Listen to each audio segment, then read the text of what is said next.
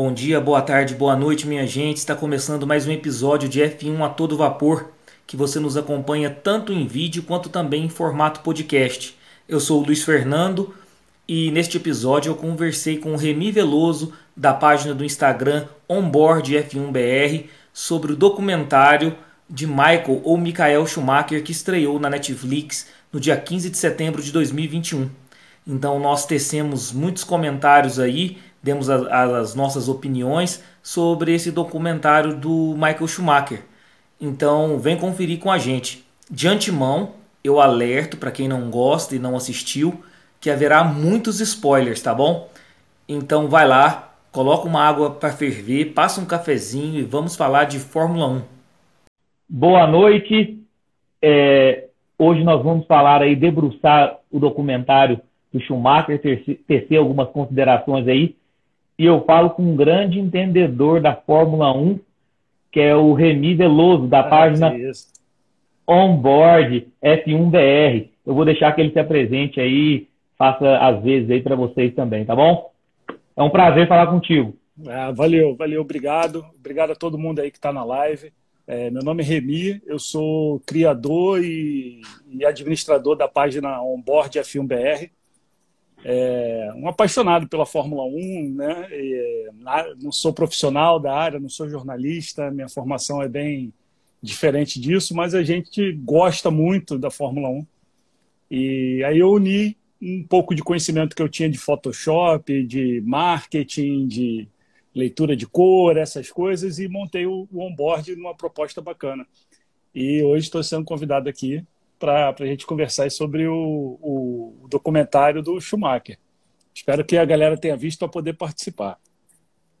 E realmente as postagens dele são impressionantes. A, a, formação das imagens realmente é um trabalho muito bem feito, muito caprichado. Quem não, não seguir, siga aí o, o Onboard F1BR, que realmente vale a pena. É um conteúdo de primeiríssima Valeu. grandeza. Valeu, obrigado, obrigado mesmo. Olha, sem mais delongas, já fizemos as apresentações documentário do Schumacher. Estreou aí dia 15 de setembro, agora de 2021, aí na Netflix, né? É um documentário aí voltado, acredito, muito mais para a vida pessoal do que para propriamente os títulos e, e triunfos e méritos aí do Michael Schumacher. A gente vai estar comentando sobre isso. E é um documentário de uma hora e 52 minutos.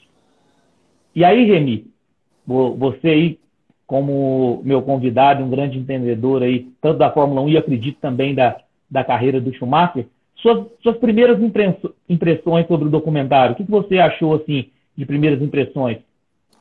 Olha, é, eu achei um, algumas falhas, né? Mas isso aí a gente ao longo do, da live a gente pode apontar que, assim, na minha opinião, falha. Porque o, o fã do esporte espera sempre mais, muito, muito, muito. A gente tem a expectativa muito alta.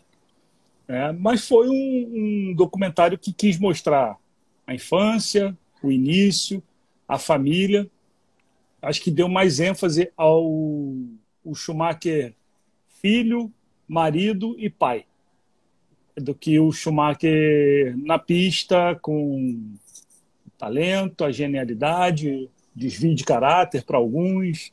Então, mas eu acho que é um documentário super válido para quem é apaixonado pela Fórmula 1 para quem está chegando agora, para quem começou a acompanhar a Fórmula 1 depois da série do Drive to Survival da, da Netflix, é, um, é quase que obrigatório né, você assistir para você entender. A galera que é mais nova, não, às vezes, não acompanhou os campeonatos do Schumacher, o início dele, então é uma boa oportunidade de conhecer o Schumacher homem. Mas tinha algumas coisas que eu falava, pô, cadê? Não vai ter, né? Porque fã a gente quer, quer muito, né? Mas acho que a proposta foi aquela, né, de passar um, um Schumacher como começou, o filho que consertava, que mexia, com, trabalhava com o pai, festeiro, né, gostava de uma festa. Eu acho que foi mais por aí que eles tentaram passar.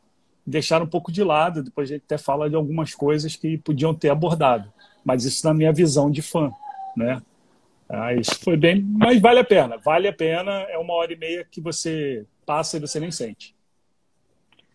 É, também tenho a mesma opinião que a sua em relação a isso. Eu acho que foi abordado muito mais a, a vida pessoal assim do, do Michael ou Michael Schumacher, do jeito que vocês queiram pronunciar.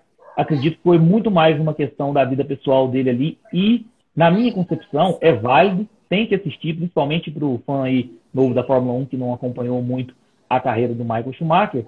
E mas assim, eu acho que teve uma, uma lacuna muito grande no piloto Michael Schumacher, nos títulos, nos trunfos. No...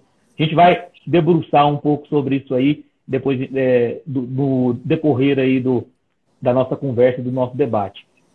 Eu, assim, para início de, de conversa, antes da gente falar propriamente das nossas impressões do que faltou, porque eu acredito que eu tenha as minhas considerações, acredito que você também vai ter as suas. O, começa assim mais ou menos como um Schumacher desconhecido, né? É, aquela questão da, do ingresso dele na, na Fórmula 1 e ele conseguindo um, um qualify aí, sétimo lugar no GP da Bélgica de 91, e ali já saltou os olhos né, de todos, né? é, é, ele já ele chegou chegando, né? Ele tá ouvindo aí? Tá ouvindo?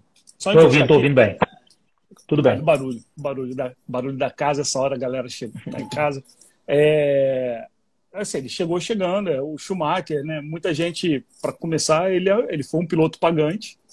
A Mercedes pagou aquela vaga, vaga para ele. Então muita gente fala, ah, piloto pagante, eu não tenho nada contra, desde que o cara seja bom. É, o Schumacher chegou, é, já fez o sétimo lugar na corrida, não teve esse, abandonou a corrida, né? O carro deu problema, se não me engano. Em uma das o carro corridas, deu problema, mas ele chegou. O carro deu problema. O carro, mas ele chegou até em quarto na corrida, logo na largada. Isso, ele largou exatamente. em sétimo, mas conseguiu um quarto lugar. Exatamente. É, era outros tempos a Fórmula 1, mas eram, mas existia disputa, existia a equipe, a equipe favorita. Williams era o Williams, McLaren, Ferrari eram as grandes equipes. E ele numa Jordan conseguiu. Então acho que o cara já chegou mostrando as credenciais dele, né? E até no documentário fala, né? Eu, quando está lá o empresário dele conversando lá com com o Ed Jordan lá falando, olha, ele é o garoto lá que ganhou tal, ele lembra, o cara, ah, sei quem é, pô. É lógico que teve o dinheiro, mesmo que ele não lembrasse, ele ia deixar por causa da grana. Mas ele já vinha ganhando antes de chegar ali. E aí ele chega, como dizem, de voadora, né? Já chegou marcando um temporal, deixando grandes, grandes nomes para trás no grid. Justamente. E não, embora não mencione no, no documentário, mas ele ele entra é, no decorrer da temporada de 91 e numa vaga deixada por Bertrand Cachot por causa do, de um envolvimento aí de um acidente de trânsito, alguma coisa que ele foi preso. Foi preso, foi preso. É. Foi preso. Isso não menciona no, no documentário, mas é. depois a gente é, ficou sabendo, é, ficou sabe, é, a, a, mídia toda informou sobre isso. E ele, como você muito bem disse, ele já chegou de voadora na, na Fórmula 1, foi muito interessante, tanto é que o próprio documentário até ele faz a corrida no domingo, na segunda ou na terça já, já o chamam para uma é, conversa sobre um contrato, é, já para 92. Exatamente. E, e, o Briatore já olhou aquilo ali, né? O Briatore tem. O cara pode ser o que for, tá, galera? É, é mas o cara tem tino comercial para coisa, né?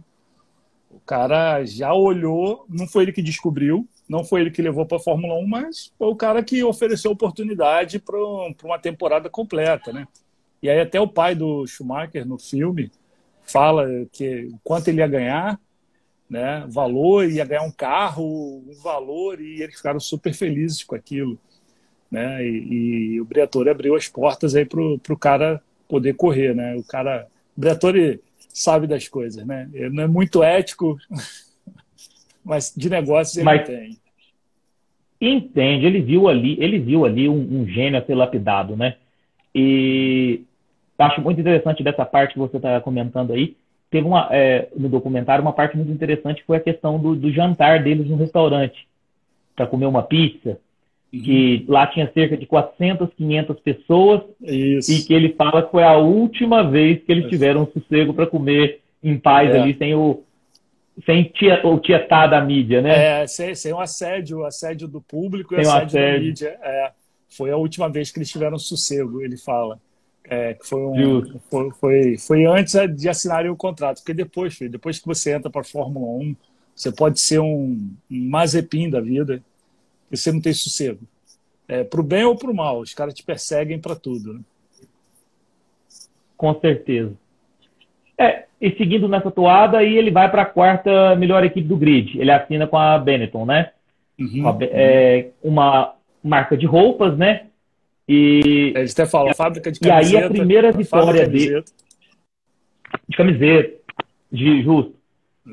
E aí ele já tem a sua primeira vitória um ano depois, já no GP da Bélgica em 92. Lembrando que Spa-Francorchamps não é para qualquer um, é a pista é, favorita é, de é. muitos dos pilotos, não é verdade? E o cara já chega aí na, vamos dizer, sua primeira temporada, não, né? Porque ele pegou apenas um exatamente. pouquinho ali do 91. Faz a estreia lá, né? Fez a estreia lá e, e a primeira vitória lá, né? Então. Impressionante. E fazendo uma linda, uma linda ultrapassagem nessa corrida aí de 92, é, em ninguém mais e ninguém menos que Ayrton Senna. Ele faz uma ultrapassagem lendária ali em cima do Ayrton uhum. Senna para ganhar essa corrida e realmente é, é impressionante. É, é, até fazendo um adendo sobre o Senna, que é inevitável tocar no nome do Senna num, num, documentário desse, por mais que eles tenham corrido 91, 92, 93 e 94, né? é, mas para a maioria dos brasileiros, gente até falou né, no grupo, acho que você, você participou, falando, é difícil para brasileiro reconhecer um pouco o, o talento e reconhecer a questão do Michael Schumacher.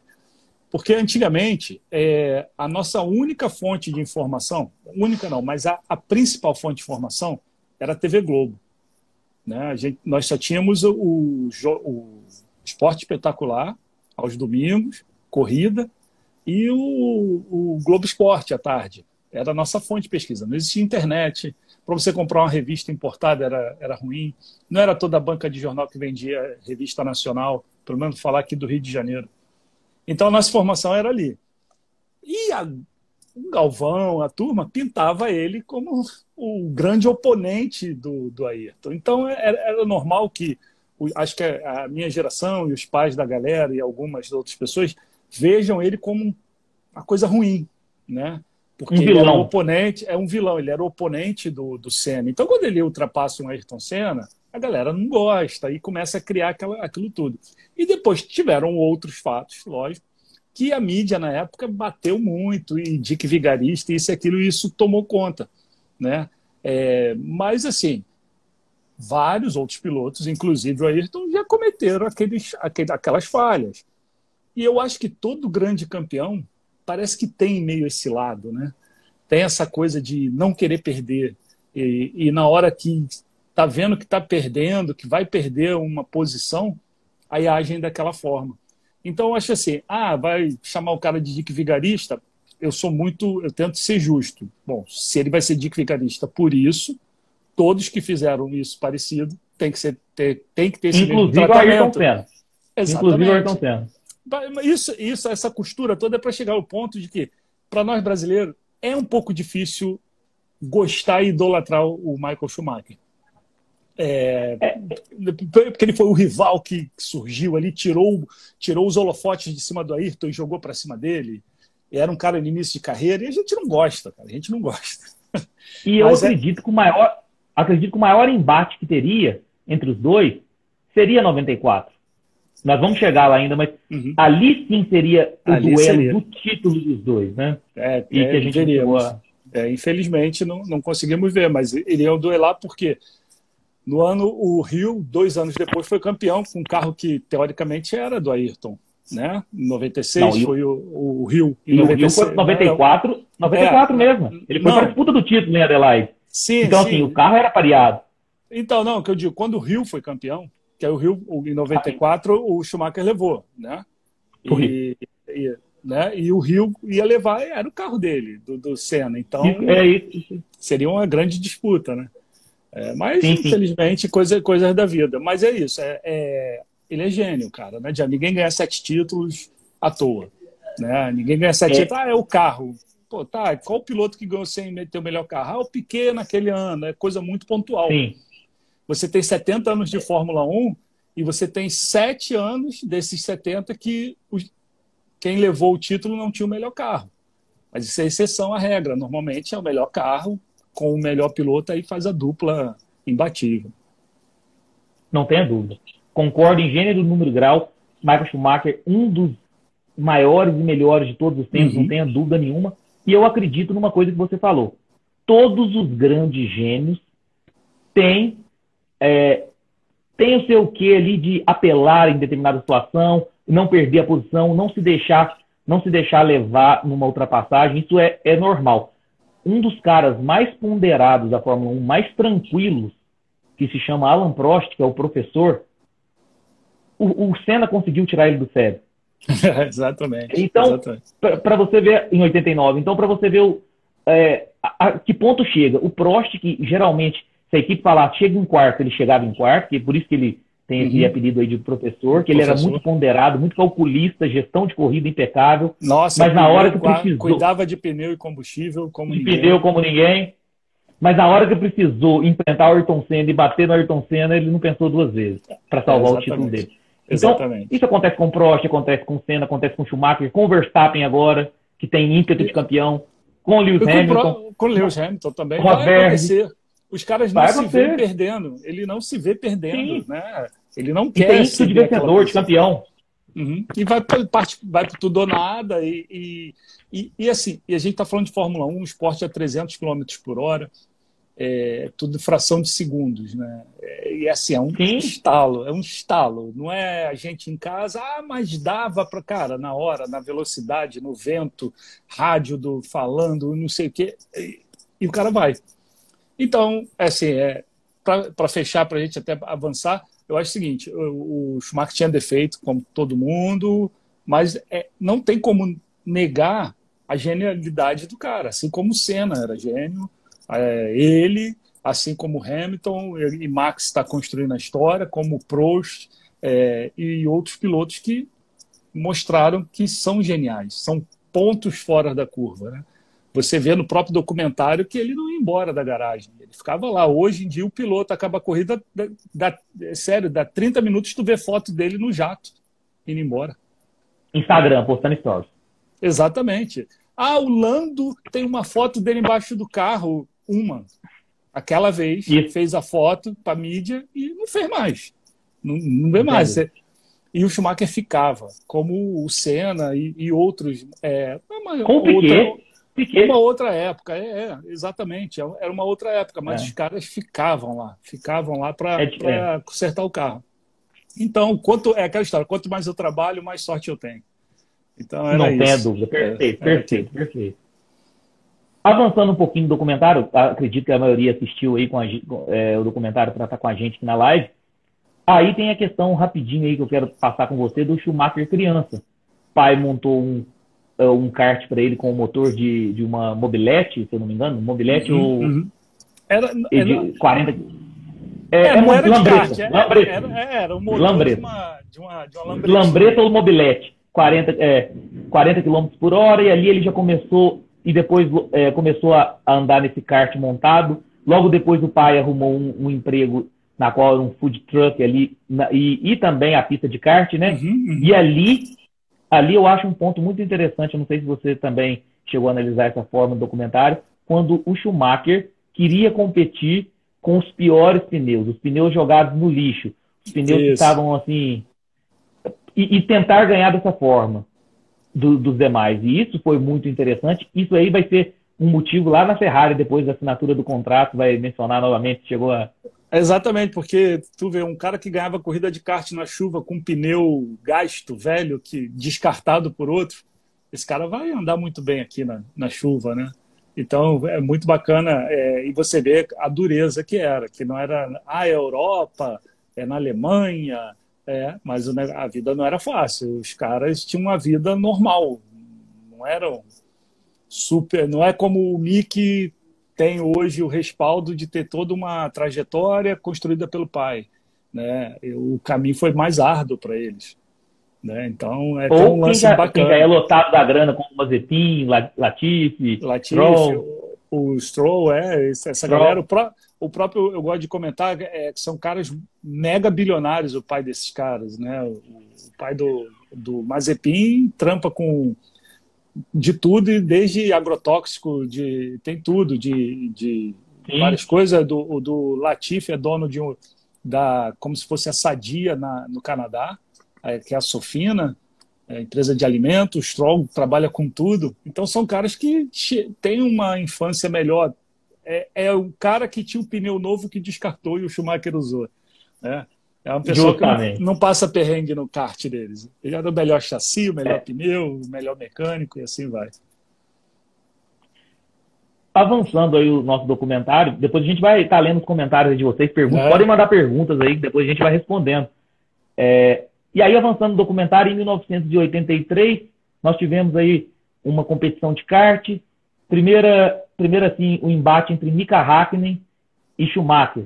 Ali o Mika Hakkinen já fica impressionado é, de ver é, o talento do Schumacher. Né? É. E, e, o Schumacher, nessa competição, correu por, por, é, por Luxemburgo, Luxemburgo, Luxemburgo, Luxemburgo. Que eram menos competidores, né? Era, menos competidores, e, e, porque se ele corre pela Alemanha, eram muitos competidores, e se ele ficasse, exemplo, em quinto pela Alemanha, ele não se classificava. E Perfeito. Luxemburgo ele seria o único piloto, ele correu por lá. Perfeito. Ah, excelente, nós estamos caminhando no documentário, depois a gente dá algumas opiniões aí do, no decorrer. Aí vem para o GP da França de 92.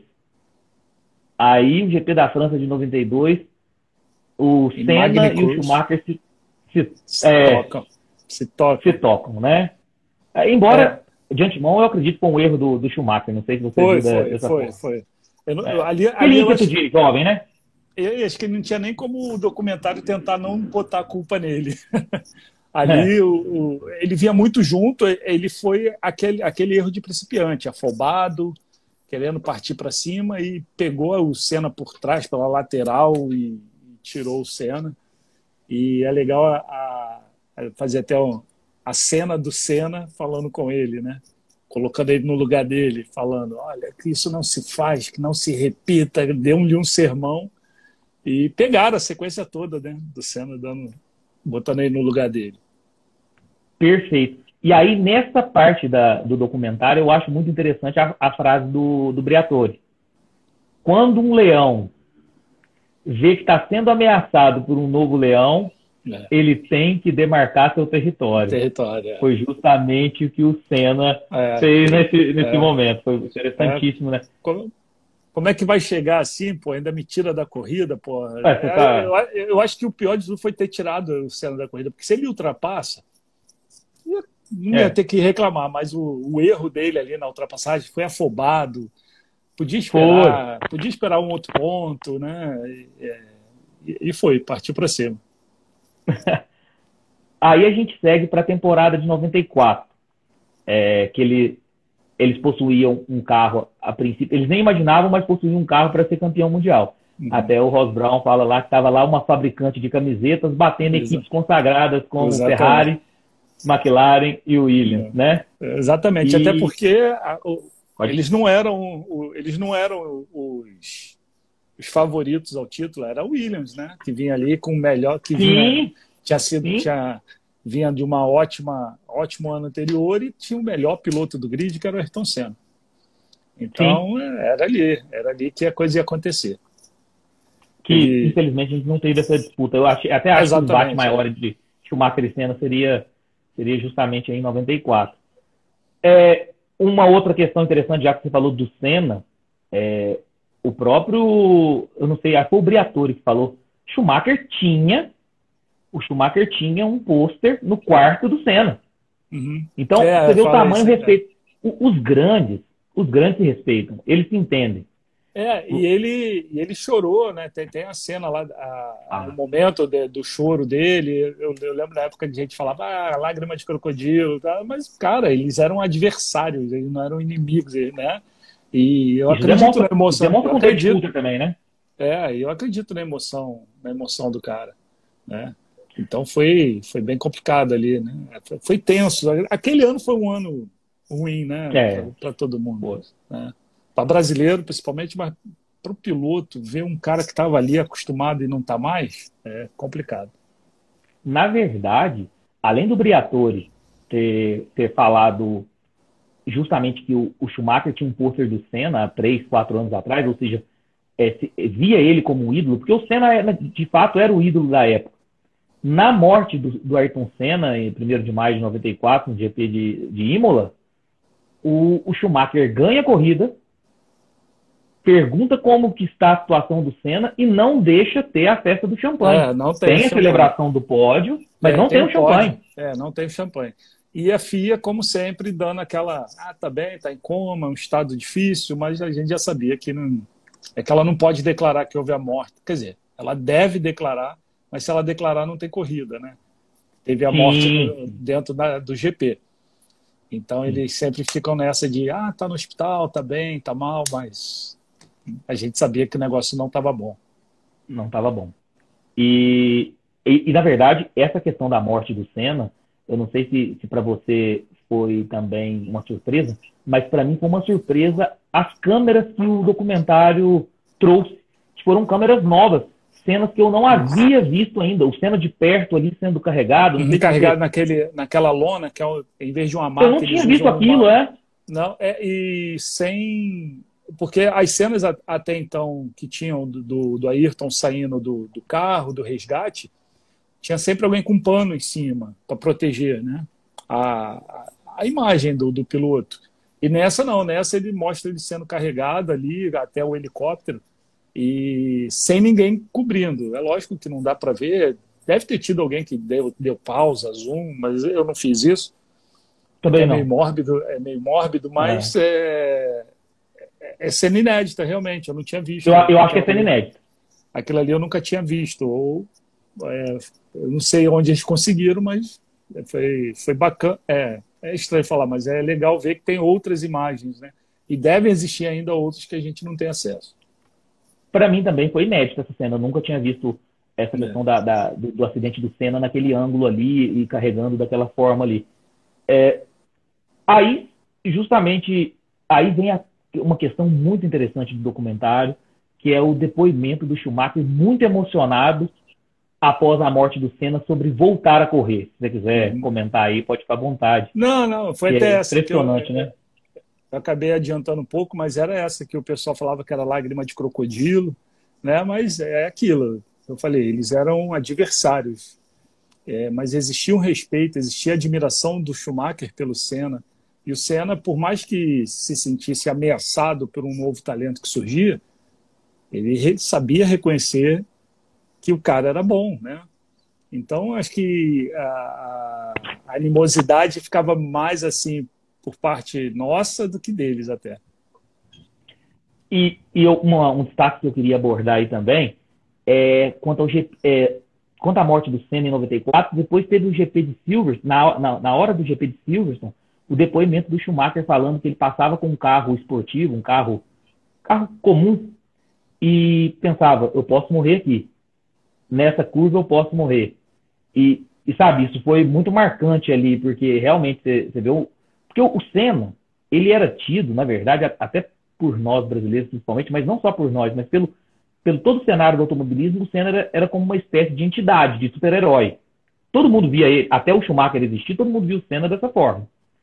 E aí ninguém imaginava que aquele acidentezinho pequeno iria matar é, o Ayrton Senna. Iria matar, é. E porque, porque teve... teve... acidentes piores que não causou Exato, nada ao piloto, é, entendeu? Exatamente, é, é, Mas a gente sabe que no, no, no caso do Senna até hoje não foi a pancada, e sim foi uma barra de direção que atravessou a viseira, né? E, e comprometeu a atividade cerebral, sim. tudo. Então, porque eu acho que a célula de sobrevivência depois mostram também o, o a Williams dele voltando para o box, o cockpit está ali, está íntegro, né? está íntegro, não houve uma quebra, é, assim, nada quebrado, estava ali, avariado, mas você vê que aquela célula de sobrevivência estava inteira. Mas o grande problema foi o que veio voando, como a mola do, do que eu costumo falar, a mola do carro do Rubens na, na, no, que pegou na viseira do Massa. É, o carro é todo protegido, mas vem algo de algum ponto que conseguiu achar uma fresta ali entre o, a viseira e o capacete. Esse é o problema. É impressionante. Seguindo, tem a primeira vitória na Alemanha, 95, no documentário. Uhum. Se eu não me engano, o primeiro piloto alemão a ganhar na, na Alemanha. Na Alemanha, é. Sim. E engraçado dessa cena, eu vou até te perguntar, porque talvez você tenha alguma, ou alguma opinião formada, ou saiba o que aconteceu de fato, que eu não sei. Tem um fã que tenta entregar de toda forma uma bandeira da Alemanha para o Schumacher e ele não pega essa bandeira por nada nesse mundo. Eu não sei se você chegou Nossa, a... eu, eu, passei mas... batido dessa, eu não, não, não reparei, é, não vi. Quando ele ganha, quando ele ganha na, no GP da Alemanha e, e, chega um fã lá, atravessa né, a, a área lá, vai tentando entregar uma bandeira da Alemanha de tudo quanto é jeito para ele suspender, para ele erguer a bandeira, e ele não aceita não a bandeira de jeito nenhum. E aí eu não sei o que, que se trata. É, se alguém é, souber aí, no, pode comentar no chat, pessoal, se vocês souberem, mas eu não sei por que dessa cena. É, então, pode ser. Que eu vou viajar agora, tá? vou viajar. Pode. Teoria da conspiração. Muito, quem fazia muito isso era o Senna. De pegar bandeira. Sim. Às vezes ele não quis fazer para justamente não ser taxado de, olha lá, tá imitando. Olha lá, ó, tá ser. fazendo igual. Não sei, tô viajando, tá? É, Pode ser. Tentando encontrar uma explicação. Vale, vale sim, é, é. válido. É. E aí, seguindo, aí vem para a disputa com o Damon Hill na Adelaide, é, em Adelaide, uhum. na, Austrália, é. né? O GP da Austrália. E aí um ponto separava os dois do, do título do campeonato, por isso que eu anteriormente eu te falei que seria o campeonato de Senna e Schumacher seria 94. E, e aí o, o mais interessante é ver a declaração do Damon Hill. Tipo, uma declaração de que ele fez o que tinha que fazer. Será que eu não faria o mesmo? É, é mais ou menos isso, né? Rapaz, não com essas palavras, mas isso. É, aquilo ali foi uma passada de pano que o Damon Hill deu para ele, né? É, o Damon Hill meio, meio que chancelou aquela atitude. É uma atitude antidesportiva, me desculpa. O, o, o, Schumacher tinha. Foi aquilo que a gente falou, ele jogou, ele jogou o carro em cima do, do, do Rio, e, mas porque antes ele já tinha perdido o controle do carro. Ele viu que Sim. o Rio ia passar por ele e iria ser campeão e ele fez aquilo numa curva. Cara, aí o Rio, que foi a vítima, passou o pano, perdoou, disse que ele fez o que tinha que ter ser feito. Não sei, cara, não sei, não sei se é respeito ao Schumacher, o que fez ele falar isso, mas eu acho que o Rio não precisava falar isso. Né? É, é. E, e o que eu mais acho interessante da cena é o seguinte: o Schumacher perde o controle, sai da pista, e quando ele volta, ele já volta tentando limpar os pneus na pista como se não tivesse é. mais ninguém. É, ele estava correndo sozinho ali. Uhum. E aí, quando ele vai fazer a curva ali, ele, né, ele uhum. pega. aí, o... uma coisa que eu acho interessante, até vou abordar agora, eu acho que essa questão do, do, do Damon Hill foi justamente pro Damon Hill justamente querer, assim, dar essa moral pro Schumacher. Vou, vou tentar explicar o porquê. Nós vamos falar agora da Ferrari, do contrato dele com a Ferrari. Não pegaram o, o Villeneuve para entrevista, para falar do acidente. Exatamente, é, porque... Tá me entendendo? É, o Damon porque... Hill sim, mas o Villeneuve não? É, ou, ou será que o Villeneuve se recusou? Sim, não sei. Pode teoria, isso, né? Teoria. O Villeneuve pode ter falado, vou dar depoimento nada, esse cara tentou. E se eu for dar depoimento, eu vou dar contra. É, exatamente. exatamente. É porque, é porque essas coisas às vezes são, são, é, são acordadas. Pô, olha só, a gente vai fazer um documentário sobre o Schumacher, pô, você tem como você dar um depoimento positivo sobre ele e o, e o Villeneuve pode falar, cara, não tem nada positivo para falar dele. Vai saber, né? Vai saber. É, porque eu, é, é muito, é, era até um dos questionamentos do que, eu notei. Eu falei, muito engraçado. O Damon Hill vai lá, fala, fala bem do Schumacher, mas o Villeneuve eles contam a história, mas não, é, o Villeneuve não é chamado para falar. Exatamente, é verdade? Exatamente, exatamente. Aí avançando, o, a gente viu que, que o Schumacher tinha proposta para renovar uhum. na, na Benetton, ou o McLaren também chegou a proposta, mas ele quis um desafio de pegar uma barca furada, que não ganhava um título de, de ah, pilotos ah, desde 79 20, e é, construtores 20, 83. É. É. é. E aí ele vai e, e, se junta à equipe Ferrari. Um, uma questão muito importante, eu acho muito relevante, até você comenta comigo aí, que é o seguinte: eu vi que nessa, nessa, nesse contrato com a Ferrari, uma peça fundamental para trazer o, o, Schumacher foi a influência do Nick Lauda, que na época trabalhava na Ferrari. Era consultor lá. Sim. E também você sabe quem que o Nick Lauda foi uma grande influência para fazer um, um rapaz sair da McLaren e ir para uma tal de Mercedes? É, exatamente. O Nick Lauda tem Muita um coincidência, né? É um poder de persuasão grande, né, o Nick Lauda. Que ele conseguiu ele fazer Schumacher, seu Schumacher e trouxe Hamilton. É. Eu costumo falar que o Nick Lauda só não o único insucesso da vida dele foi o período na Jaguar. Que ele foi até demitido porque não, não teve como. Mas é, o cara era bom, o Nick Lauda era bom. E, e foi um, um, pivô aí para importante aí para um, uma peça importante para levar o Schumacher lá para a Ferrari. E aí, como a gente disse, o Schumacher aceita muito esse desafio, inclusive alguém até no documentário lembra dos tempos dele de kart, falando que ele corria com os piores pneus, então está na uhum. hora dele tentar essa reconstrução da, da Ferrari. E aí começa começa esse, esse período de Ferrari aí que, que a Ferrari realmente estava muito ruim, o carro, né? Exatamente. É. Mas você vê que for, foram longos anos até ele ter êxito com aquela Ferrari, né? Com a Ferrari. Quatro o pessoal da, da Ferrari, até aparece o, o, Ross Brown, né? Falando, o pessoal já estava meio que a paciência indo embora. É, no quarto Nossa. ano eles já estavam chegando em, é. em cogitar é. o Hackner, né? O Mika Hackner. É, que eles falaram, olha, se não foi até agora, né? E, e aí é que, que a, o documentário mostra, é, eu achei assim, se você for olhar com, com outros olhos, o documentário mostra esse lado da Ferrari do primeiro ano até o primeiro título, né? Mostra ali o sofrimento, mostra aquilo que eu falei dele ficar depois do horário trabalhando, da Corina, a esposa dele, falar que não tinha final de semana, eles comiam uma pizza lá mesmo, um pedaço, uma massa, é, um macarrão, alguma coisa, porque ela não tinha mais vida social, porque ele estava sempre lá, desenvolvendo o carro. E, e, mostra muito isso, né? Mostra o Schumacher batalhador, trabalhador, que ficava até tarde no, nos boxes trabalhando para desenvolver o carro. É, e, e, em contrapartida, quando ele começa a ganhar os títulos, o, o, documentário dele não mostra. Até te mandei escrito hoje, né? Simplesmente a, a temporada de 2002 foi sensacional e não mostra nada, né? 2004 hum, parece que ele enfileirou títulos um atrás do outro, foi assim, ó, fácil, né? E, e é uma da e na verdade isso foi uma das críticas que tanto eu tenho aqui anotados para o final aqui uhum. e realmente isso é, é, assim, focou muito pouco nos, nos grandes títulos do Schumacher com a Ferrari. É. Mas, de antemão, no que você falou muito bem aí da questão do, do da pessoa Michael Schumacher aí nesse tempo de Ferrari, você falou da Corina, que é excelente mesmo, a que, e, e, a questão também do, de estar até 10 horas da noite ali com os mecânicos.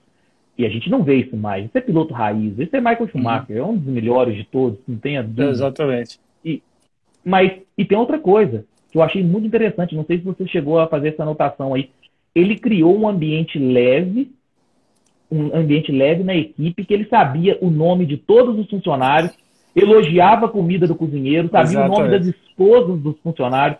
Então ele criou um ambiente ali que todo mundo era por ele, entendeu? A equipe toda trabalhava por ele, porque o cara era muito educado, ele, ele elogiava o cozinheiro, ele elogiava o mecânico, ele perguntava da esposa, como é que tá a esposa do fulano, do ciclano. Sabia tudo, é, estava por dentro. Ele criava não, cara, um clima ali de família, né? Ele criava um clima, família, um então, ambiente familiar ali. E depois colheu os frutos, né? Colheu Exatamente. Muito, Exatamente. Aí teve aquela questão do Villeneuve com o Schumacher, né? Em, em 97, uhum. que ele foi é. desqualificado, né? Desqualificado. E, é. Desqualificado. É, e não admitiu o erro, né? Não. É, os grandes aí, gênios têm esse problema, né? É, aí, até o empresário dele vai falar de signo e tudo, ele é capricorniano, é, o escor... é, é, é capricorniano, capricorniano. Capricorniano. Eu não entendo de signo, mas é, o capricorniano sabe como que é, aquela história. Sabe como que é? Não, não sei, fala. Eu tenho uns amigos que falam assim, eu tenho uns amigos que falam assim, ah, mas fulano é virginiano, você sabe como é? Eu falo, não, não sei, fala. Não sei. fala como que é. Aí ele fala, ah, Capricorniano não pede desculpa, Capricorniano não... E ele não admitiu, é. né? Ele, te... ele foi zerado, uhum. e, e, vergonhoso isso, né? Se perder todos os pontos né, do ano. Mas ele não admitiu. Ele, na cabeça dele, como eles falam, na cabeça dele, é lá no, no, no, na, na sequência do Rio, o pessoal fala que na cabeça dele, o Rio é que estava errado. Não, não, o Villeneuve. É, é, desculpa, Villeneuve. o Villeneuve que estava errado. Não, pô, não estava. Desculpa, não estava. E aí a gente até pode até emendar isso com o GP da Bélgica de 98. Com o Coulter também, ele não assume nenhum pedaço da culpa, novamente. É, e, o Coulter fala, cara, você bateu atrás, cara. Eu não dei rei você, falou assim. É, exatamente, exatamente. Cara, é, aquilo ali é aquela cena antológica dele ele partindo pro boxe lá, querendo pancar. Querendo espancar o Coulter, né, na briga, e tem o pessoal deixa disso, não deixa acontecer. Mas realmente, ali, cara, o Coulter, é, uns até a Coulter fez de propósito, reduziu de propósito, é, também não acredito, eu não sei, vai saber o que passava na cabeça deles ali. Mas ele que bateu atrás, e quem bate atrás normalmente tem culpa.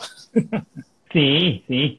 E o Coulter, lembrando, gente, que isso aí, essa questão, é, o Coulter é amigo do Schumacher. Então, pra você ver, uhum. a disputa entre pilotos ficavam dentro da pista, fora da pista eles dançavam juntos, compartilhavam churrascos, be, é, bebiam Exatamente. juntos, né? É, era festa, era festa, comemoração, tudo junto. E o Coulter, eu não sei se você chegou a ver, o Coulter pergunta: Você quer me matar, né? Você quer me matar quando ele vai para cima lá dos blocos? É, e... é, assim, e é muito, muito brabo, foi muito brabo. Ali é uma cena que faz parte da história da Fórmula 1. Essa hora eu achei um pouco incoerente do documentário. Vou te, vou te falar a minha opinião. E o que, que acontece? Uma cena antes desse GP de 98 da Bélgica aí, com o Coulter, mostra o GP da Espanha de 96 e mostra uma corrida impecável do Schumacher, com um carro muito ruim, que era a Ferrari de 96, uhum. ganhando na chuva, ele ganha, ele fazendo ganha. várias ultrapassagens. E aí, pessoal, ele é o cara na chuva. Aí coloca assim a, a, lá no documentário. E logo depois pega uma corrida na chuva na Bélgica, na, na qual eu. Ele... Que ele não foi tão cara assim, eu acredito que ele errou e bateu na traseira é, aí do, é o, do Coulter, o, né? O roteirista do, do, desse documentário não arruma emprego tão cedo, né? Pra esses erros. Né? Oh, tu fala, o cara é bom na chuva, depois tu mete uma cena do cara na chuva batendo, ele é bom, pô. o cara pode falar, não, até, até, os bons erram, né? Ah, muito bom. Aí vai seguindo, tem um acidente dele em 99, que ele quebra as pernas, quebra as né? Pernas, mas é. O alívio foi quando ele deu aquele, aquele aceno ali para a esposa, para os uhum. fãs, aí viu que ele que estava tudo é, bem com ele. E aí chegou um momento, que é o que, eu vou deixar até você, acho que é uma crítica sua, então eu vou deixar você explanar bem. 2000 a 2004. Cinco anos de títulos do Michael Schumacher. Nada, praticamente nada. Nada. É, o documentário fica meio ampassando, né? Assim, eles deixam. Eles pulam, na realidade pulam. Eles... Eu acho que deveria fazer assim um uns vídeos assim com um ano passando entrando na tela 2000 2001 2002 e, e cenas desses desse ano porque por mais que ele ganhou corrida ele teve um recorde lá de 13 vitórias é, consecutivas se não me engano. É, tem os recordes também não foram tocados. Tudo bem que o Hamilton já quebrou vários recordes mas quem estabeleceu foi ele. É, e isso tudo foi deixando. Parece que ele realmente enfileirou títulos assim, ó, um, dois, três foi fácil, foi pé nas costas. E a gente sabe que não é, não, né, tem, tem os fatos, tem, tem os acontecimentos durante as temporadas e, e, o documentário meio que pula isso, né? Assim, de, de um estalo, se você piscar o olho, você passa esse período, daqui a pouco já está falando da aposentadoria dele né, é. que ele vai se retirar. Eu falo, poxa, mas já cadê isso? Cadê aquela grande temporada de 2004, de 2002, que foram temporadas bacanas? E não tem. É isso que é o problema. É, na verdade, eu vou até te instigar aí, porque foi um, um, um comentário que você falou para mim no, no direct, muito interessante, que eu, na verdade, não havia notado e nem tinha passado pela minha cabeça, que é uma questão aí da, da morte, né? Da, foi da, da mãe, né? Isso, é, é. Mas se você é, quiser, pode explicar melhor, porque você vai saber abordar então, agora aí. Então, em, do, é, em 2003, é, isso é, o que eu li, né? E aí eu fui, porra, eu lembro disso. Aí eu fui ver. Em 2003, no GP de San Marino, eles correram, eles souberam da morte da mãe e correram, ele e o Ralph, né? E, e eu achava que isso era interessante explicar, né? Que o cara, Com certeza. O cara foi correr, né? Mesmo sabendo da morte da mãe, teve pódio, ele foi, não teve champanhe, não teve comemoração, assim como lá do, do Senna, né? E, e ele, dali depois ele foi pro, pro, pro velório, né? Foi pro, foi pro enterro da mãe. Mas, assim, o documentário também deixou isso passar, entendeu? Não, não tocou nesse assunto. Eu acho que já que está abordando o homem Schumacher, né, podiam ter abordado isso. Mas é, nem, nem o Ralph, o, podia ser o Ralph falar isso, ficaria bacana. O irmão, eu lembro que nós, né? Mas também não foi comentado. Excelente esse comentário seu, excelente mesmo. Aí vem a cena do, do recorde do Senna, né?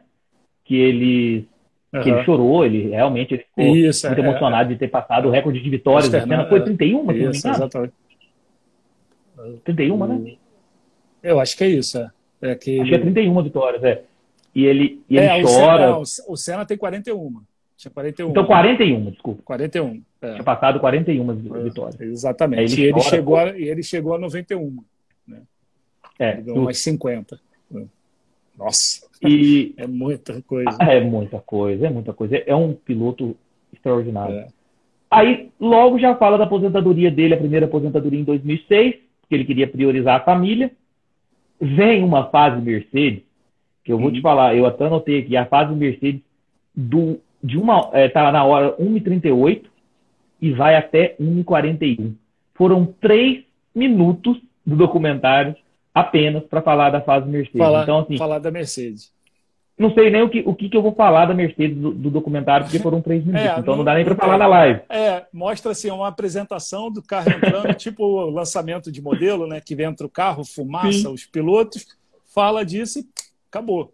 Né? Ele acenando para a torcida da aposentadoria, de novo. É, exatamente, mas só, só deixar claro que eu vi gente falando, ah, ele não ganhou nada na Mercedes, mas o projeto da Mercedes era trazer ele para alavancar o nome da equipe, né? Até porque ele foi bancado, ele começou sendo bancado pela Mercedes, então a Mercedes trouxe o nome Schumacher, que isso ia trazer, ó, igual o Pini fez com o Alonso, ia trazer, ó, trouxe o holofote, trazia matéria de jornal, trazia muita coisa, e o projeto da Mercedes não era chegar e ganhar, era chegar, entender tudo o que estava acontecendo, se estruturar para aí sim ganhar disparado, né? Mas realmente, no, no, no, documentário é muito pouco que se fala da Mercedes. Pelo teu, tua contagem foram quatro minutos, né? Quatro é. minutos, ou três ou quatro minutos falando. Não dá, não dá mesmo. E aí, os últimos 10 minutinhos do documentário foi o acidente em Meribel, na, na França, né? Uhum. E 29 do, de dezembro de 2013. E aí, é, nessa, nessa questão do acidente, até se você quiser também falar, fica à vontade, é muito importante, eu queria ressaltar o papel da Corina nesse, nesse documentário. Impressionante a, a, a esposa que está do lado ali em todos os momentos, nas vitórias, desde a da primeira vitória Exato, título, é. até agora em 2021 ao lado dele ali. Só que foi um final que eu achei muito triste. Vou explicar por quê. Pelos depoimentos da Corina, do Mick Schumacher, da, da filha, que eu esqueci o nome aqui agora, é, eu, achei, eu acho que, que não, não traz para a gente um estado de melhora, um quadro de melhora. Não, eu acredito não. que ele ainda está num quadro bem vegetativo. É. é, assim, até para falar da Corina, até quando ele é campeão no Japão, quando ele é campeão no Japão, ela chega ali de bonezinho, parece até que não querem deixar ela chegar, né? Ela meio assim, ela chega lá no, no alambrado, lá, beija ele, então ela tá, tá do lado dele em todos os momentos. É, lógico que ela não ia abandonar, Pô, lógico não, tem, tem muita gente que abandona o outro quando a situação é assim, mas ela ficou ali, firme e forte do lado dele, é, é, dá para ver na voz dela que ela fala, ah, ele ainda está com a gente, mas parece que ele não tem consciência, né? Assim, pelo jeito que ela fala. E quem tem já teve a, a oportunidade de conhecer alguém com, com esse problema de coma grave, dano cerebral, sabe que a pessoa não, não volta, não, não, volta ao que era. Perde massa encefálica, compromete é, movimento, compromete raciocínio, uma série de coisas. Ele pode estar vivo, ele pode abrir, às vezes abrir o olho. Eu não sei se ele tem quadro de ele ficou tetraplégico, paraplégico, ou se ele tem movimento. Mas normalmente é uma. Pelo que ela falou ali, ele está ali, ele está vivo, está entre eles, mas não é um estado que, de, que tenha interação com ele, dele falar, tudo, deve abrir o olho. E isso é uma grande vitória, às vezes, porque o cara fica em coma cinco anos, seis anos e abre o olho, volta, né? Isso é para a família isso é uma grande vitória. E eles vão manter ele vivo e enquanto puderem fazer isso, eles vão fazer. É, eu até cheguei a anotar aqui, só para enriquecer o nosso debate, que ela, ela falou o seguinte: Michael está aqui de forma diferente, mas está. Isso nos dá força. Então a gente vê que é. Não, é, não, precisa, não é um quadro tão animador, né? Uhum. E o Mickey falou assim: os momentos em famílias não acontecem, mas nem em menor grau, e isso não é justo. Então, assim, a gente Essa, vê que não tem um quadro tão de melhora, né? É, o que deve ter naquela casa é um quarto hospitalar para ele, com todos os equipamentos hospitalares, tudo, uma equipe médica que cuida dele, e a família vive a vida. Ele aniversário, ceia de Natal, essas coisas não tem essa interação, né? Por isso às vezes fala que isso não acontece. É, por incrível que pareça, tinha gente que achou que ele ia aparecer no documentário, né? Não, ah, sabia que não, isso é um pecado, né? Pecado. É, isso eu sabia que não ia acontecer, até porque durante vários depoimentos lá do Jean Todt, que é outro que eu achei que foi mal explorado na, no documentário, a galera toda fala que ele era muito reservado, muito reservado. Sim. E, e é tradição também, o povo alemão é um povo mais fechado, mais, mais na deles, e, e ela não ia fazer essa exposição a troco de dinheiro nenhum, é, não ia fazer. Então, acho que o documentário entregou o que se propôs. É, alguns pontos que nós falamos aqui, como fãs de Fórmula 1, seria legal ter. Infelizmente não teve, mas eu acho que a Netflix e a produtora podiam ser um pouco mais ousados e estender isso para três episódios, fazer um negocinho um pouquinho e aí esmiuçar um pouco mais, né? É, fazer uma, uma minissérie né, de quatro capítulos seria bem bacana. Concordo plenamente com você. Agora que nós exploramos todo assim, o, o documentário em si, você quer comentar alguma coisa que você acha que faltou? Pode Vou. ficar à vontade. A, a, pergunta que não quer calar: o que que o Mark Webber está fazendo nessa série, nesse documentário, gente? O que que o Mark Webber está fazendo ali? gente, da onde tiraram ele? Porque ele não, foi companheiro de equipe. Não tem vínculo. Pois é, eu fiquei. Nossa senhora, né? Era melhor pegar o Rubens Barrichello? Sei, um outro companheiro de equipe, o Rosberg, o Nico Rosberg, que é compatriota dele, e correu na Mercedes, correram lá na Mercedes. Né? É, é isso, é a primeira, primeira, primeira indagação é essa. Sim. É, eu... e aí de... é... ah, pode, pode, pode continuar, depois eu faço o Não, não, não, aí depois a, a temporada de 2000, do, é, o negócio da mãe dele, 2003, que eu já, já comentei, a temporada de 2002 e 2004, achei muito resumido, né? E a questão do ah. Jean Todt, que é um cara que tem um. O cara sabe muito, né? O cara era chefe da Ferrari ali, junto com o Ross Brown. Acho que eles tinham muito para falar. E pode fazer suas considerações aí do que você acha que faltou, hum. pode fazer as considerações então, aí. Então, é, eu achei, então, vamos lá. Eu achei a questão omitir o, o, a morte da mãe, é, temporada 2002 e 2004, que foram temporadas bem bacanas da, da Ferrari. É, pouco se falou dos, desses cinco títulos, né? Parece que foi, foi tudo muito rápido. Né? E o Jean Todt, que era um cara que vivia com ele, era chefe da equipe. Né? Eu acho que podiam explorar um pouco mais o Jean Todt. O empresário dele também é um cara que atuava nos bastidores e nós não víamos. É um cara que tem bastante espaço, né? Ele fala bastante. E eu acho que o, o outro que poderia ter era o Jean. É assim, é basicamente isso. Mas eu acho que é, é, uma, é um resumo, né? Um resumão que fizeram da vida dele sem os títulos, né? para mostrar o cara antes de ser o cara. Né? Eu acho que foi isso que tentaram fazer. Como eu disse, vale a pena? Vale. Você que está chegando agora, é, acompanhando Fórmula 1 agora, é quase que obrigatório você assistir esse e assistir outros documentários, como o do McLaren, como do, da Williams, como do Senna. É, são documentários muito bacanas e bom de se assistir. E esse entra para a lista de filmes obrigatórios para fã de Fórmula 1. Com certeza. Aí, ó, o Somos F1, o Egleiton está falando que o Mark Webber trabalha na Sky Sport e na Fórmula 1. Pode ser essa influência aí. É, pode ser, pode ser. E arrumou um cachezinho ali para falar. Justo. eu, vou, eu vou fazer as minhas considerações e você pode ficar à vontade para comentar ah, também. Tranquilo, tranquilo. É, o, a primeira consideração que eu, que eu queria abordar, até cheguei a conversar com você no direct, a ausência do Rubinho. Tá certo que não falou nada de 2000, 2004, mas o Rubinho, com um fiel escudeiro para ele ali, durante três ou, quatro temporadas na, na, na, na Ferrari. E assim, você tem alguma teoria aí? Pode ser, pode ser achismo mesmo, da não participação do Rubinho? É, eu acho assim, como não falaram do Rubinho, não falaram de outros companheiros dele, né? Assim, eu sei que dentre todos os companheiros, o Rubinho foi um que, o que contribuiu mais para os títulos dele. Lembre-se aí da Áustria. Hoje não, hoje não, hoje sim. Né? Lembre-se disso. É, eles tinham uma convivência bacana na, na pré-temporada que a Ferrari fazia lá nos Alpes. Eles tinham um, um bom entrosamento, sempre juntos, pódio com peruca, né? sempre, sempre bacana.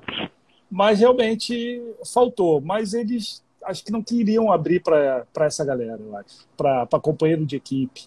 Mas eu acho que um Rubinho faria mais, faria uma diferença maior do que um Weber entendeu? É, é o, Irvine, o Irvine chegou a participar, né? O, é, o complicado teve... é isso, né? É, é, é, pois é, o Irvine participou. Então, acho que a questão do Rubinho, será que foi o Rubinho que não quis? Ou nem foi chamado, né? É, tem muito, porque vai saber, né? Eu acho assim legal que daqui a algum tempo começa a pipocar algumas histórias, né? O porquê que não aconteceu. Sim, né? É. é um, uma, outra, é, uma outra questão também que eu anotei aqui foi a Áustria 2002, você acabou de falar aí, é. você narrou aí muito bem a é, Áustria 2002.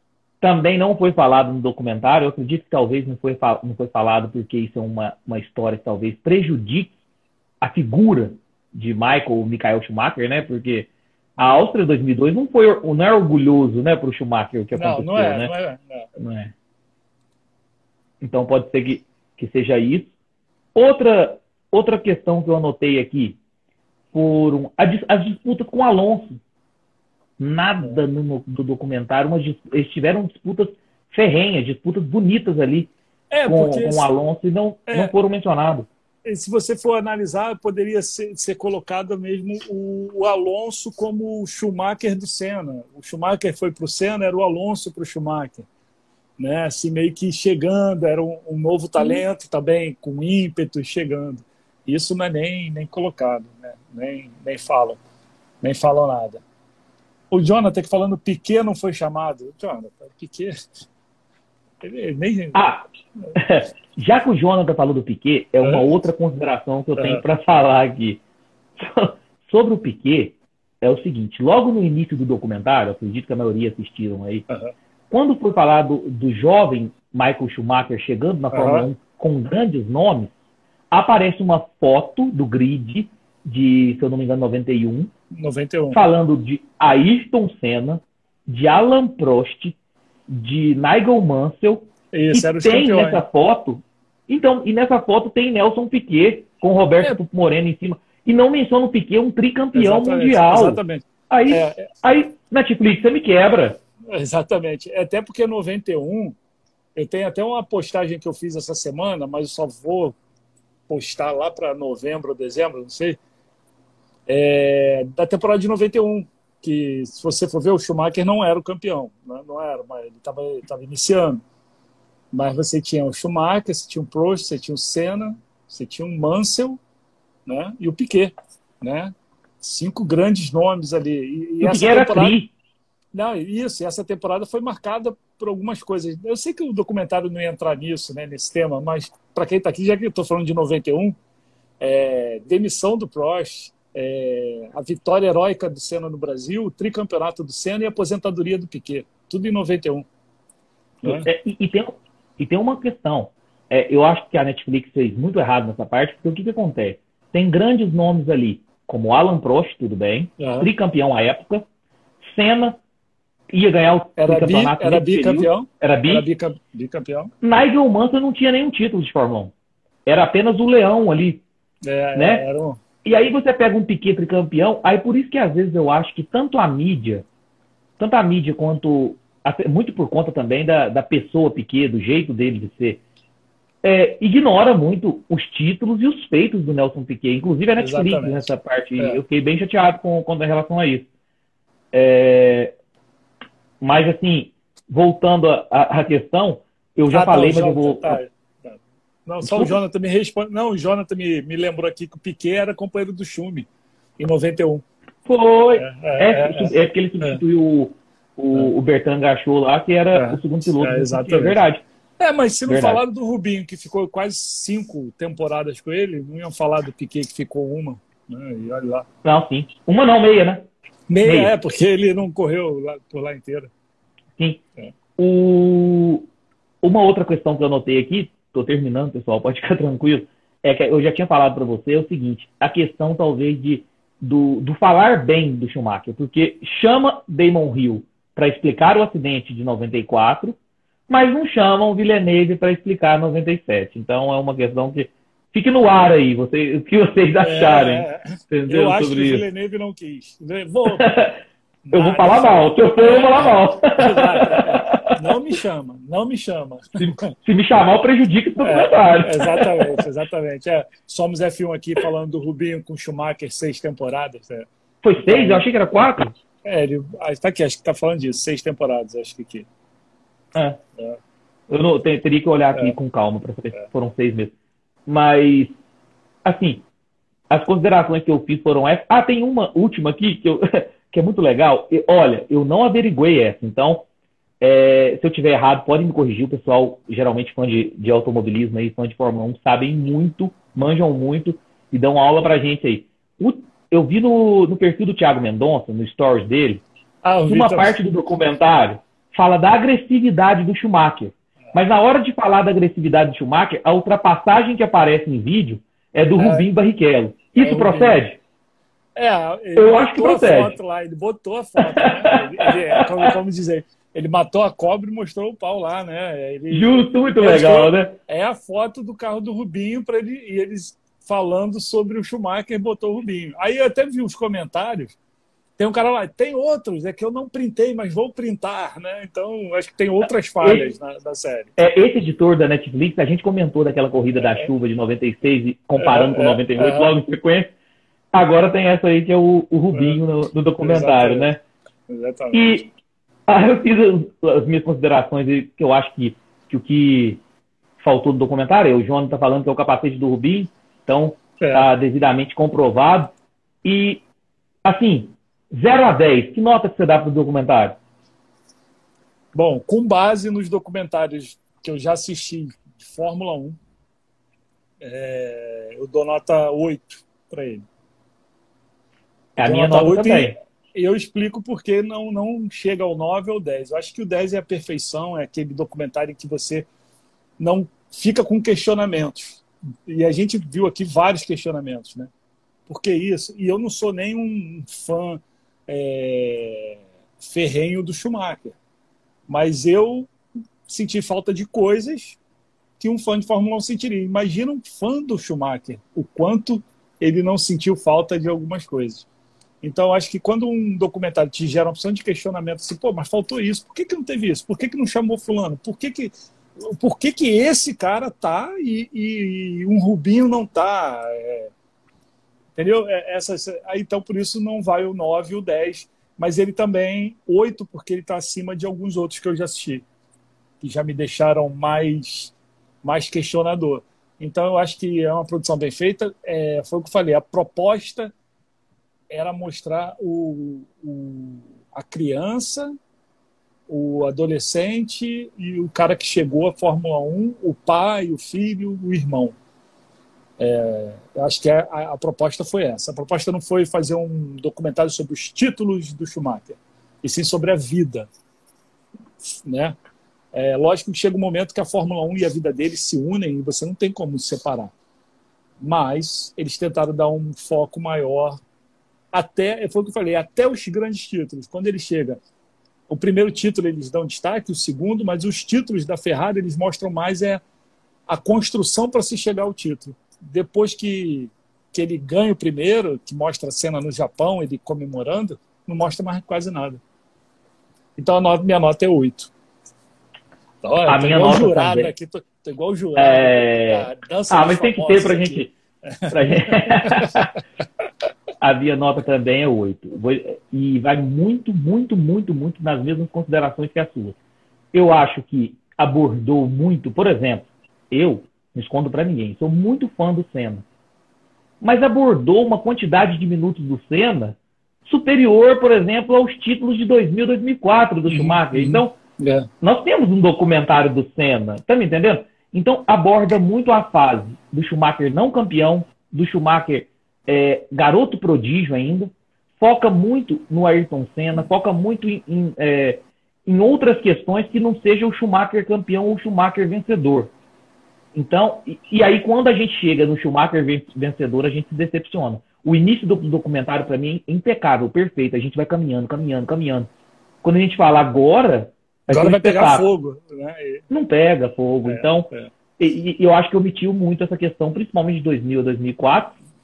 É, queria também umas disputas com o Alonso aí, como eu, como eu é, disse, tiveram é. várias disputas excelentes.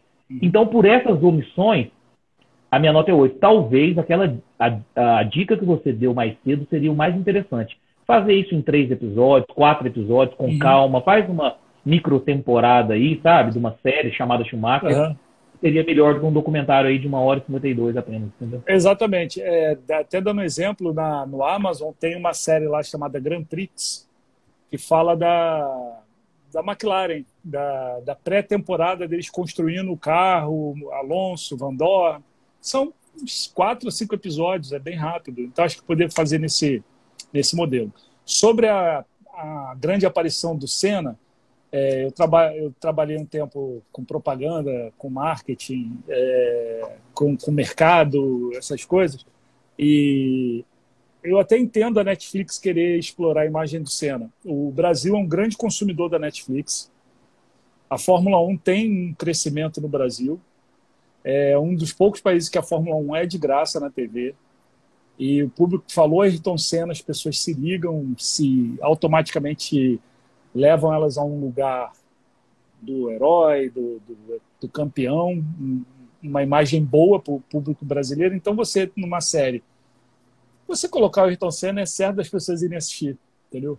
Então, às vezes, é o marketing também funcionando ali. Foi o que você falou, o Schumacher, o Senna tem mais destaque do que outra, outros momentos da carreira do Schumacher mesmo o Senna tem mais destaque, aparece mais do que, do que outras coisas que deveriam aparecer, às vezes. Mas aí eu acho que é, é, é isso, acho que é, é isso. Né? Assim, no, do, no que tange ao documentário de Schumacher, pela minha parte que nós esgotamos. Assim, é. eu falei o que eu deveria falar sobre, e, e, você também falou super bem. Vou fazer alguns, pegar alguns comentários do pessoal ah, aqui para a gente estar. Tá... Ó, Fórmula Olha. Brasil, tem um documentário do Alonso na Amazon também. Mas esse documentário é. do Alonso, se eu não me engano, não fala de Fórmula 1. Né? Não fala. Eu não assisti, mas não fala de Fórmula fala 1. Fala do rally, fala de rally, fala de uma opção de coisa, mas não fala. Eu até desanimei de, de assistir, tá? Eu assisti por causa também. Já saiu o segundo, né? Mas eu nem, nem procurei para assistir. Lá no Amazon eu assisti esse da McLaren, é bem bacana. Não falaram do Joe Verstappen, Herbert Villeneuve. A Villeneuve falou um pouquinho. Ah, o Verstappen, pai, não, não tem relevância muito para a ah, Fórmula 1. Convenhamos, Jonas. O, o, eu acho que o maior feito do, do Jos Verstappen é ser pai do Max Verstappen. Acho que... Não tem, não tem relevância. É um piloto muito mediano, muito mediano. É, o carro pegou fogo, bacana aquilo. É isso. A carreira do cara é, se resume ao carro pegando fogo. O Jonathan aqui falando que não falaram do Montoya, que ele pega deles aqui no, no Brasil, né? Aquela ultrapassagem. Sim, não falaram. Schumacher, né? Não tem. Não tem isso? Realmente. É. É. Pode falar aí, pode comentando. Você está é. melhor que eu, é. eu, eu sou ruim nessa parte. É, é, a Netflix quer um público amplo. É, se fizesse algo muito focado nas temporadas, só seria assistido por nós. Exatamente, Somos F1 falou. É, a Netflix ela está num. É, é, uma parceria e de, de trazer novos fãs para a Fórmula 1. Isso é uma aposta da FIA, até fugindo um pouco.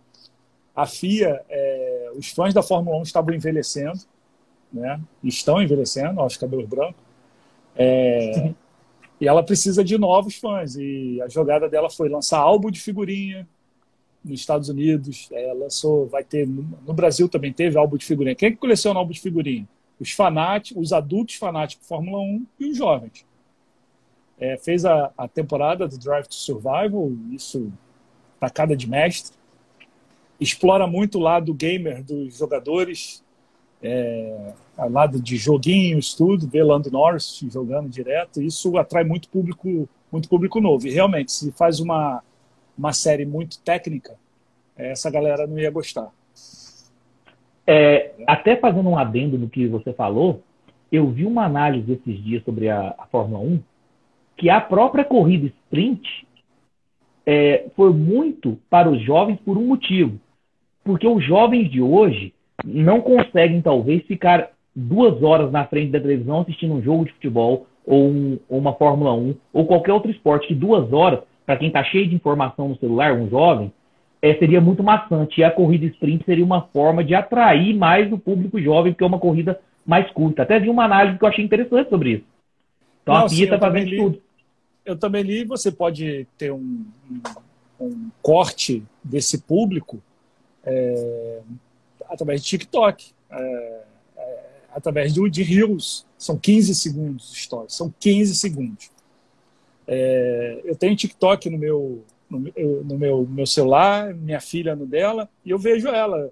Tem uns vídeos que ela faz assim, vum, vum, vum, passa assim, ah, peraí, eu estava assistindo. Ela, ah, não, é muito longo. Aí eu, que tinha dois minutos, longo.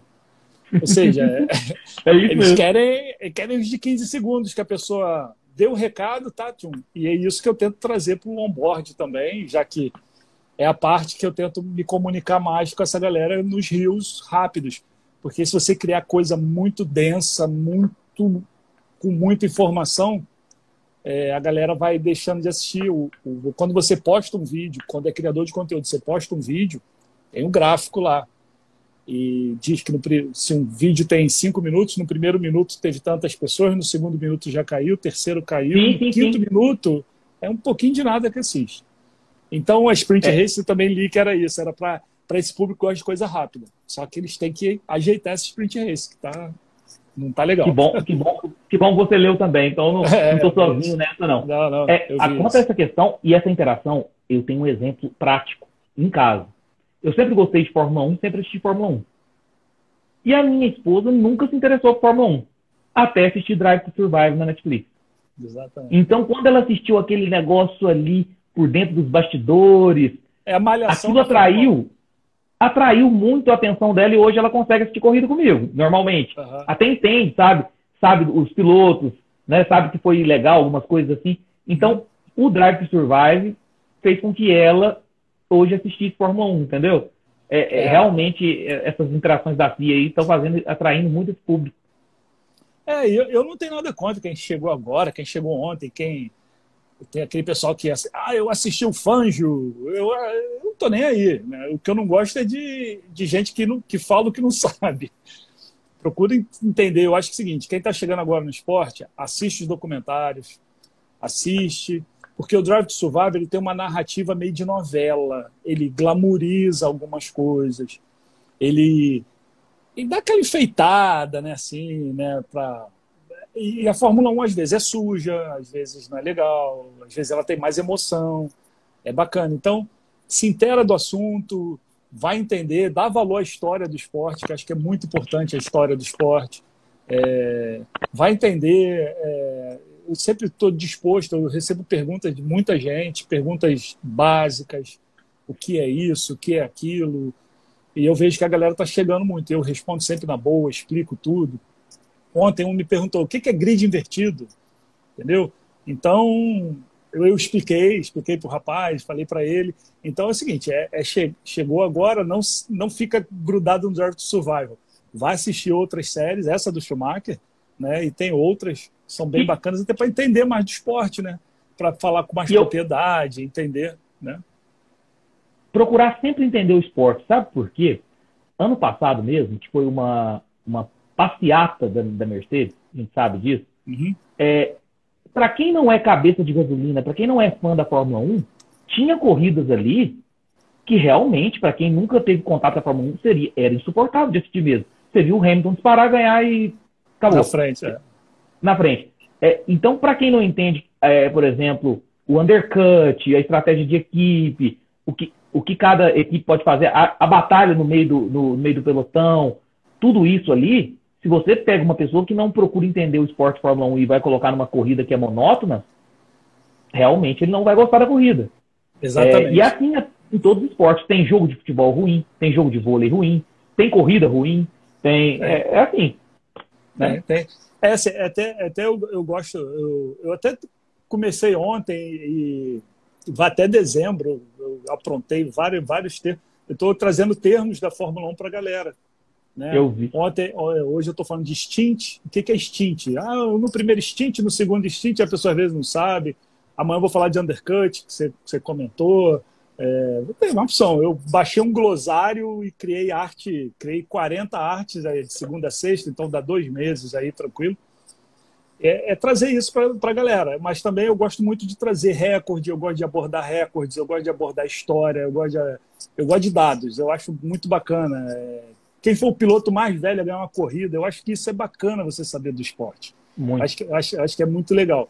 E não desdenhado desses grandes pilotos do passado, né? É, respeitar, porque hoje o que temos hoje foi feito graças a, aos caras lá que se mataram, literalmente muitos, para a gente ter o esporte que a gente tem hoje.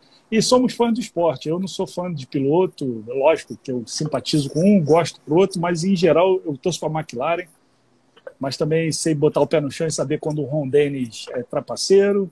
Eu sei uma fase da McLaren muito ruim, né? E eu não fico nessa de engalfinhar com alguém por causa de piloto. Até porque depois esse piloto morre ou sai da Fórmula 1, o que, que, que, que eu vou fazer da vida? Se eu era fã do piloto e não era fã do esporte. Né? Então a Fórmula 1 é maior que qualquer piloto. Acho bacana isso. Não tenha dúvida. Você quer fazer alguma última consideração aí para a gente estar? Tá, acho que a gente abordou bem. Não, não, é agradecer mesmo, agradecer a galera toda aí que participou. Eu vi. O pessoal interagiu mesmo. Mandou, mandou, mandou agradecer a todo mundo. É, agradecer o convite, obrigado pelo convite para poder falar do, do, do, documentário do Schumacher. É, pedir a galera que não me segue, segue lá o Onboard F1 BR, Instagram, Facebook, onde mídia social estamos presente em todas, todo dia, todo dia tem conteúdo novo. É isso aí. Muito obrigado. Eu queria, oh, é, Reni, te agradecer de coração por ter aceito o convite aí de falar desse documentário de Schumacher com a minha página, Filme a Todo Vapor. É, foi muito, muito, muito produtivo. A gente debateu os temas muito relevantes aí. Eu acredito que foi enriquecedor para quem assistiu o documentário. Queria te agradecer de coração de ter aceitado o convite. É, você manja muito de Fórmula 1. Pessoal que, que me segue aí, segue a página do Remy aí, Onboard F1BR. É conteúdo de primeiríssima grandeza aí, pode ter certeza. E o pessoal do Remy aí, passa a me seguir aí, aqui, um a todo vapor, tá bom, gente? Não, vou, vou, Eu também tenho um podcast uma... aí, esse episódio meu vai para o YouTube, vai para o podcast. Tá bom? É, não, beleza. Quinta-feira eu tô programando uma live, quem sabe entra aí a gente, entra aí o o Somos F1, a gente faz uma live aí com três para a gente fazer um pré-Rússia. Né? A gente vamos, vamos, vamos falar, vamos, vamos nos falando lá no grupo do WhatsApp. Excelente. Um abração, muito obrigado, viu? Abraço, até mais. Forte abraço, tchau, tchau. Alô, tchau, tchau.